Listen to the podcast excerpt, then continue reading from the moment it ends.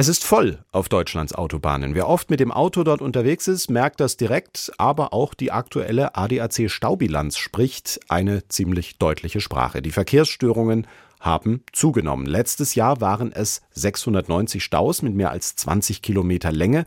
Auch die Staustunden insgesamt haben im Vergleich zum Vorjahr deutlich zugenommen, von 333.000 auf 427.000. Das ist zwar noch ein Stück unter dem Vor-Corona-Niveau, aber im August 2023 gab es schon mehr Staustunden als im August 2019. Wenn nun so viele Autos und Lastwagen im Stau stehen, belastet das das Klima und verursacht hohe volkswirtschaftliche Schäden. Also wie kommen wir diesem Problem bei? Darüber möchte ich jetzt sprechen mit Professor Michael Schreckenberg. Er ist Verkehrsexperte an der Uni Duisburg-Essen. Schönen guten Tag. Guten Tag. Herr Schreckenberg, was sind denn aus Ihrer Sicht die Hauptgründe für immer mehr Stau auf deutschen Autobahnen? Wir sehen jetzt äh, eine Rückkehr zum Individualverkehr auf den Autobahnen, insbesondere in der DAC-Studie. Es ist so, dass äh, der öffentliche Verkehr, auch ähm, das Deutschland-Ticket sowie Homeoffice anscheinend keine Entlastung bringen. Insbesondere der Berufsverkehr ist äh, fast wieder auf dem Niveau von 2019, also eine deutliche Steigerung, jedenfalls gegenüber 2022. Und es ist äh, abzusehen, dass diese Tendenz weiter anhält. Und interessant ist dabei aber zu bemerken, dass das Verkehrsaufkommen im Lkw-Verkehr tatsächlich um drei Prozent gesunken ist gegenüber 2022. Das deutet auf eine wirtschaftliche Abwärtsbewegung hin. Aber das muss noch genauer untersucht werden. Aber wir sehen schon, dass der Individualverkehr nach wie vor das wichtigste Verkehrsmittel überhaupt ist und dass dieser Trend ungebrochen weitergeht. Dann schauen wir auf die zwei Punkte nochmal kurz genauer, die Sie angesprochen haben. Das eine, der Individualverkehr. Man sollte ja meinen, viele Menschen arbeiten spätestens seit Corona von zu Hause aus. Äh, fällt dieser Effekt dann gar nicht ins Gewicht oder wären die Staus einfach noch dramatischer, wenn jetzt äh, das Homeoffice nicht wäre? Es gibt natürlich einen Effekt durch das Homeoffice. Insbesondere ist der Verkehr dann über den Tag mehr verteilt, wenn man dann zum Beispiel halbtags nur arbeitet und dann über mittags fährt. Und es ist auch im Wochenverlauf zu sehen, dass es da Veränderungen gibt. Und äh, man sieht bestimmt auch, dass das Deutschlandticket einen Effekt hat, aber es wird überkompensiert durch äh, die Zunahme im Individualverkehr auf den Straßen. Das ist halt sicherer. Der öffentliche Verkehr ist nach wie vor nicht so attraktiv. Es ist auch nicht so ähm, zeitlich gesehen attraktiv. Man muss sehen, dass man Zeitfenster einhält, insbesondere im Berufsverkehr, im geschäftlichen. Und äh, da haben wir doch in der letzten Zeit deutlich erlebt, wie das ähm, dann aussehen kann. Und da greife ich dann noch lieber aufs Auto zurück, auch wenn ich mal im Stau stehe und da äh, insbesondere auf den Autobahnen der Fernverkehr ja betroffen ist, äh, nutzt man den dann gerne. Und das Fahrzeug, das man hat und die moderne Technik, äh, die vor der Tür steht, nutzt man dann auch lieber, äh, als es dort stehen zu lassen. Also hier sieht man doch, dass die Liebe zum Auto bei den Deutschen tatsächlich so groß ist, dass man sich über äh, Klimaveränderungen wenig Gedanken macht und doch lieber den eigenen Komfort nutzt. Dann schauen wir noch mal kurz auf das Thema LKW. Meine Alltagserfahrung zeigt so ein bisschen äh, wochentags äh, rechte Spur, vor allem LKW, mittlere Spur auch etliche überholende LKW und für Pkw geht's vor allem auf der linken Spur flott voran.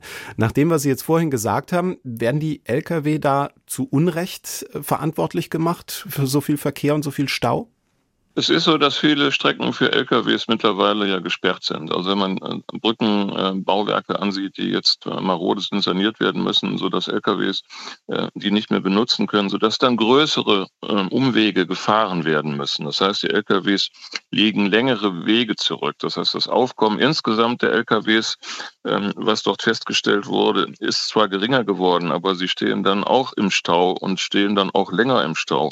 Insoweit hat man dann natürlich den Eindruck, ähm, dass der Lkw-Verkehr ständig präsent ist. Aber man täuscht sich da ein wenig. Er war auch in 2022 präsent und man schaut jetzt nur genauer hin und denkt, das ist jetzt mehr geworden. Aber die Zahlen zeigen eben ein anderes Bild. Aber in der Tat, die Staustunden, und das ist das Entscheidende, haben um 30 Prozent zugenommen gegenüber 2022. Das ist das, was wir fühlen und wo wir dann auch mitbekommen, guck mal, da sind so viele LKWs unterwegs, vielleicht sind Sie das schuld. Nein, es ist wirklich der Gesamtverkehr und dabei insbesondere der Individualverkehr, der dann aber auch baustellenbedingt mehr im Stau steht. Da schließt sich direkt meine nächste Frage an, denn mehr Staus, das muss ja nicht unbedingt mehr Autos heißen. Es kann ja auch sein, dass es eben zum Beispiel mehr Baustellen gibt, mehr marode Brücken, die dann zu Verkehrsbehinderungen führen oder auch mehr Naturereignisse. Zum Beispiel das Blitzeis im Januar 2023 äh, vor einem guten Jahr, das dann auf der A61 am Dreieck Nahetal bis zu 50 Kilometer Stau verursacht hat. Welche Rolle spielen denn diese Faktoren beim Staugeschehen?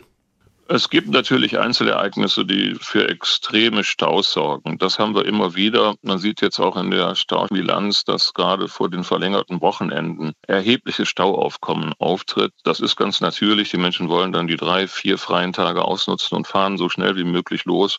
Das führt dann häufig im Bezug auf den Pendlerverkehr, der dann gleichzeitig stattfindet, zu Extremsituationen. Aber das sind dann Einzelereignisse, die sich dann ereignen, auf die man natürlich besonders schaut, weil es dann besonders große Zahlen sind. Aber die sind am Ende nicht das, was die Gesamtstaubilanz ergibt, denn das passiert eigentlich tagtäglich auf den Autobahnen, was da gemessen wird. Und das summiert sich dann am Ende auf diese extremen Zahlen auf. Das heißt also, wir haben tatsächlich jeden Tag diese ähm, Extremsituationen rund um die Ballungsräume. Wenn man sieht, Nordrhein-Westfalen ist mit über 30 Prozent das Spitzenreiterland in Deutschland. Und das liegt natürlich daran, dass hier so viele große Städte nah beisammen liegen, Ruhrgebiet, Raum Köln. Und da staut es sich dann eben zusammen. Das sind die Zahlen, die am Ende die Bilanzen ausmachen. Und hier kann man auch kurzfristig wenig daran ändern. Das ist leider so, denn es gibt Engpässe, die man nicht so schnell beseitigen kann. Das sind Baustellen, die zum Teil auf Jahre hinaus geplant werden. Das Kreuz Kaiserberg bei Duisburg wird auf acht Jahre hin saniert. Also da kann man sich vorstellen, was das noch für Auswirkungen in der Zukunft haben wird stellt sich die Frage, wie man die Autobahnen entlasten könnte. Eine Forderung, die es schon lange gibt, ist Güterverkehr auf die Schiene verlagern, also mehr davon. Warum klappt das denn bisher nicht so richtig? Die Schiene hat äh, kaum Kapazitätsreserven, die man ausnutzen könnte. Außerdem braucht Schienenverkehr einen ähm, Vorlauf, das heißt, man muss besser planen. Ähm, der Autoverkehr oder der Lkw-Verkehr auf der Straße, der kann ad hoc passieren. Also ich kann einfach losfahren und ähm, dann die Güter entsprechend transportieren. Ich bin flexibel und es lohnen sich Umladevorgänge häufig nicht. Wenn ich also Entfernungen habe von unter 300 Kilometer, dann sind diese Verladeprozesse auf die Bahn und wieder runter und dann habe ich das Last-Mile-Problem, muss ich dann wieder auf den LKW verladen. Das lohnt sich dann einfach nicht.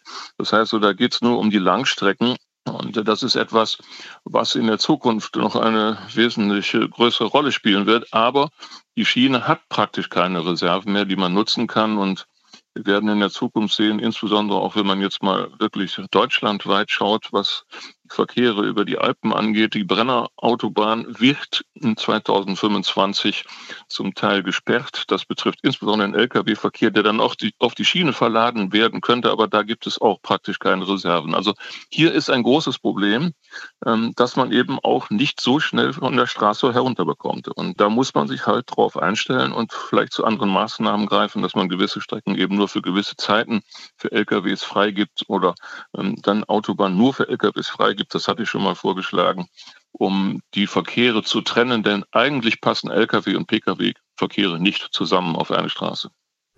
Ein ganz heißes Eisen in Deutschland ist ja das allgemeine Tempolimit, zum Beispiel Tempo 130 generell auf den Autobahnen, wäre eine Möglichkeit, relativ schnell umzusetzen.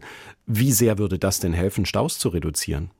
Das ist eine häufig geäußerte Hoffnung, dass ein Tempolimit die Staus beseitigen würde. Das entbehrt aber jeder wissenschaftlichen Grundlage und ähm, das hat eigentlich mit Stauentstehung überhaupt nichts zu tun. Staus entstehen bei niedrigen Geschwindigkeiten, wenn die Straße eh schon voll ist und wenn dann wirklich Fahrzeuge andere zum Bremsen zwingen, sodass sie stehen bleiben müssen, dann haben wir Stauwellen. Das ist das, was wir auf der Straße sehen. Aber ob ich jetzt 160 anstatt 130 fahren kann, dass das zu Staus führt, das ist ähm, absolut nicht nachvollziehbar und auch zeigt sich in allen Untersuchungen. Man muss dann zwar langsamer fahren und man hat dann zwar auch gefühlt ähm, etwas Behinderung durch andere Fahrzeuge, aber ähm, zu richtigen Staus, also Stauwellen, führt das nicht. Andererseits natürlich, was die Umweltbelastung angeht, was die Schwere von Unfällen angeht, da gibt es einen Effekt. Auf der Suche nach Lösungen für das Stauproblem haben Sie schon erwähnt, die Trennung von Pkw und Lkw-Verkehr, sei es zeitlich oder auch ähm, räumlich von den Spuren her. Das ist aber wahrscheinlich ja mit der Infrastruktur, wie wir sie nun haben, eher unrealistisch. Welche Ansätze wären denn noch erfolgversprechend im Kampf gegen Staus? Man kann die Verkehre trennen, wenn man parallele Strecken hat. Das hat man zum Beispiel im Ruhrgebiet. Dann könnte man die A42 und die A40 ist eine Pendlerautobahn, A42 dann für gewisse Tageszeiten nur für LKWs freigeben. Es zeigt sich jetzt auch auf zum Beispiel in Planungen für die Brennerautobahn, dass man da sogar etwas plant, also um jetzt dann die Verkehre dort ähm, zu trennen. Man müsste einfach versuchen, die flexiblen Verkehre von der Straße herunterzuhalten. Das heißt also, wir haben heute schon sehr gute Navigationssysteme, wir haben gute Planungssysteme, sodass man aber über den Tag hin die Verkehre entzerren könnte. Wir sind heute flexibler, insbesondere was die Zeit angeht. Und das muss noch mehr ausgeschöpft werden, sodass ich äh, Verkehre, die nicht unbedingt notwendig sind, dann zu dem Zeitpunkt zu einer anderen Zeit entsprechend lenke. Und das ist etwas, das ist im Bewusstsein noch nicht so richtig angekommen. Und ähm, wir arbeiten auch daran zu sehen, wie gerade Lkw-Verkehre geplant werden. Da ist auch noch ein Potenzial in der Zukunft, so dass man das untereinander besser abstimmt. Das passiert heute eigentlich nicht. Es fährt eigentlich jeder los, so wie er möchte. Und da kann man noch eine Menge an entsprechenden Optimierungsaufgaben herausholen. Und das würde in der Zukunft ähm, dann eine Aufgabe auch für die Wissenschaft sein, sich dem zu widmen. Bisher ist jeder doch am Ende für sich alleine gelassen. Und ähm, das ist etwas, das können wir uns eigentlich heute nicht mehr leisten. Braucht es da aus Ihrer Sicht irgendwelche Vorgaben von oben, ich sage mal von der Politik, oder wird sich das äh, im Laufe der Zeit, wenn die Technik entsprechend soweit ist, äh, selbst organisieren? Die Politik müsste die Rahmenbedingungen schaffen. Die Politik müsste insbesondere auch die entsprechenden Forschungsaufgaben unterstützen, so dass man das auch äh, wirklich hinterlegen kann, was äh, das für Konsequenzen hat. Das passiert leider nur sehr zögerlich und ich fürchte, das wird noch zögerlicher werden, weil ähm, wir in dem Bereich wenig Finanzreserven haben und das Geld, was da ist, wird dann in die Sanierung gesteckt. Und äh, man versucht dann ähm, dort äh, mögliche Löcher zu stopfen. Es ist insbesondere notwendig, einen Plan B zu haben für die Fälle, die wir jetzt sehen, zum Beispiel die Ramedetalbrücke bei Lüdenscheid. Da ist man vollkommen unvorbereitet in eine Situation geraten, die ein komplettes Umdenken in der ganzen Region nach sich gezogen hat. Man fahren die LKWs durch Lüdenscheid, fahren diese Straßen kaputt und äh, das ist etwas, wo man heute noch nicht weiß, wie man damit umgehen soll. Und es ist leider so, dass wir das an mehreren anderen Stellen auch erleben werden. Aber da kann man Vorsorge treffen. Da muss man heute dran arbeiten, sich vorzustellen, was ist, wenn diese Brücke morgen gesperrt wird. Und leider erleben wir das von heute auf morgen sind Brücken auf einmal nicht mehr befahrbar. Und äh, dann wundert man sich. Aber das ist etwas, da muss man wirklich Vorsorge treffen. Und das geschieht von der Bundesregierung aus bisher überhaupt nicht. Die interessantesten Interviews zu den spannendsten Themen des Tages. Das ist SWR aktuell im Gespräch. Jetzt in der ARD Audiothek abonnieren.